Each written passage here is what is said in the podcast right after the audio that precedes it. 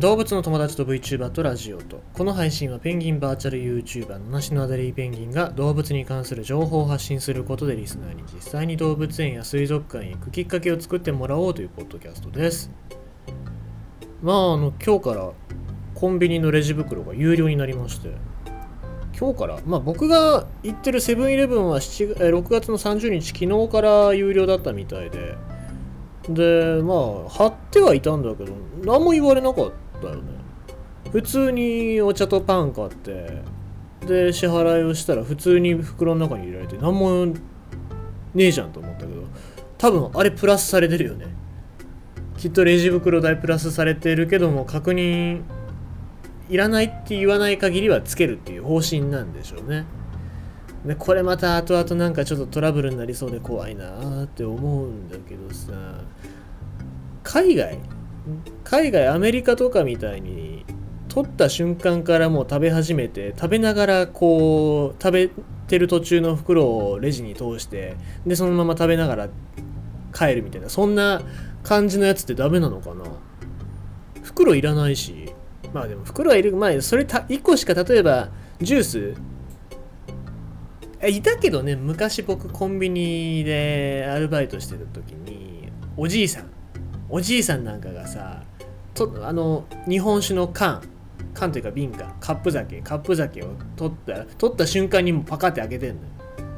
パカって開けてさその場で飲み始めてさレジの前で飲み始める。で飲んでまあ僕の住んでる地域って角打ちっていう文化があって、まあ、立ち飲みの文化なんだけど、まあ、酒屋さんでそのまま取ったやつをその店の前で飲んででちょっとした軽いおつまみかなんか食いながらサクッと帰るみたいなそういう文化があるんだけどあのコンビニでそれはしてほしくないし邪魔なの。でまあサクッともう1分もかかんねえぐらいで飲み切ってそのまま会計して帰るおじさんいたけどあれは何でしょうね？あれはエコなのかな？あれはエコなのかただの酒飲みのじじいなのかどっちなんでしょうね、分かんないこといろいろありますけどもまあそういうトラブルに人間がいろいろ巻き込まれないといいななんて思いながら今日を生きておりますさてニュースこれは環境の話にもなりますのでお読みさせていただきたいと思いますがオーストラリア、えー、ニューサウスウェールズ州の政府荒野を買い取り国立公園へ絶滅危惧種の保護に期待というわけでございます。で6月30日のニュースなんですけどもオーストラリア内部に広がるアウトバックと呼ばれる荒野の一部を同国、えー、オーストラリアのニューサウスウェールズ州政府が買い取り国立公園とすることが決定した。絶滅の危機に瀕する生物種の保護が目的で環境保護団体らが歓迎しているという話なんですね、まあ、これどういうことかっていうと、まあ、ニューサウスウェールズ州っていう、まあ、地域がオーストラリアにあるでしょ。まあオーストラリアっていうのは本当に広大な地域がまあ、土地を持ってるわけなんですけどもこの面積が大体どれぐらいかっていうと、えー、1534平方キロどれぐらいかっていうとイギリスの首都ロンドンと同じぐらいの広さということで、まあ、このオーストラリアの州政府が国立公園のために購入する土地としては過去最大規模の土地になるということですね。でまあ、このニューサウスウェールズ州っていうのは非常にまあ荒れ地とはいええー、湿地帯だったりいろいろなそういう感、景観が存在する地域なのででこういうところにしか住んでない生き物っていうのも結構いるわけですね。で、まあ、この地域にしか住んでない、えーと、豆白背筋虫食いっ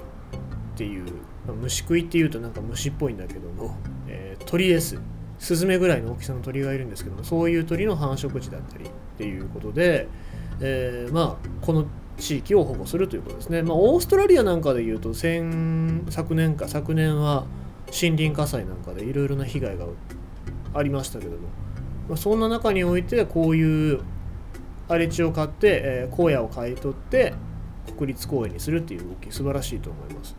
でまあもともとこの地域なんか先住民族のアボリジニの、えー、遺物道具石組みなんかも発見されてるので、えー、まあ、そういうところの研究も進んでいくんじゃないかという話なんですね。って言って、まあ、これはどう生かしていくかって話なんですけども日本政府ももう少しこういうの増やしていいと思うんですよ。知床だったり、まあ、なんか観光地じゃないけど、うん、自然遺産ってもっと増やしていく自然遺産というか、まあ、国立公園ってもっと増やしていくべきだと思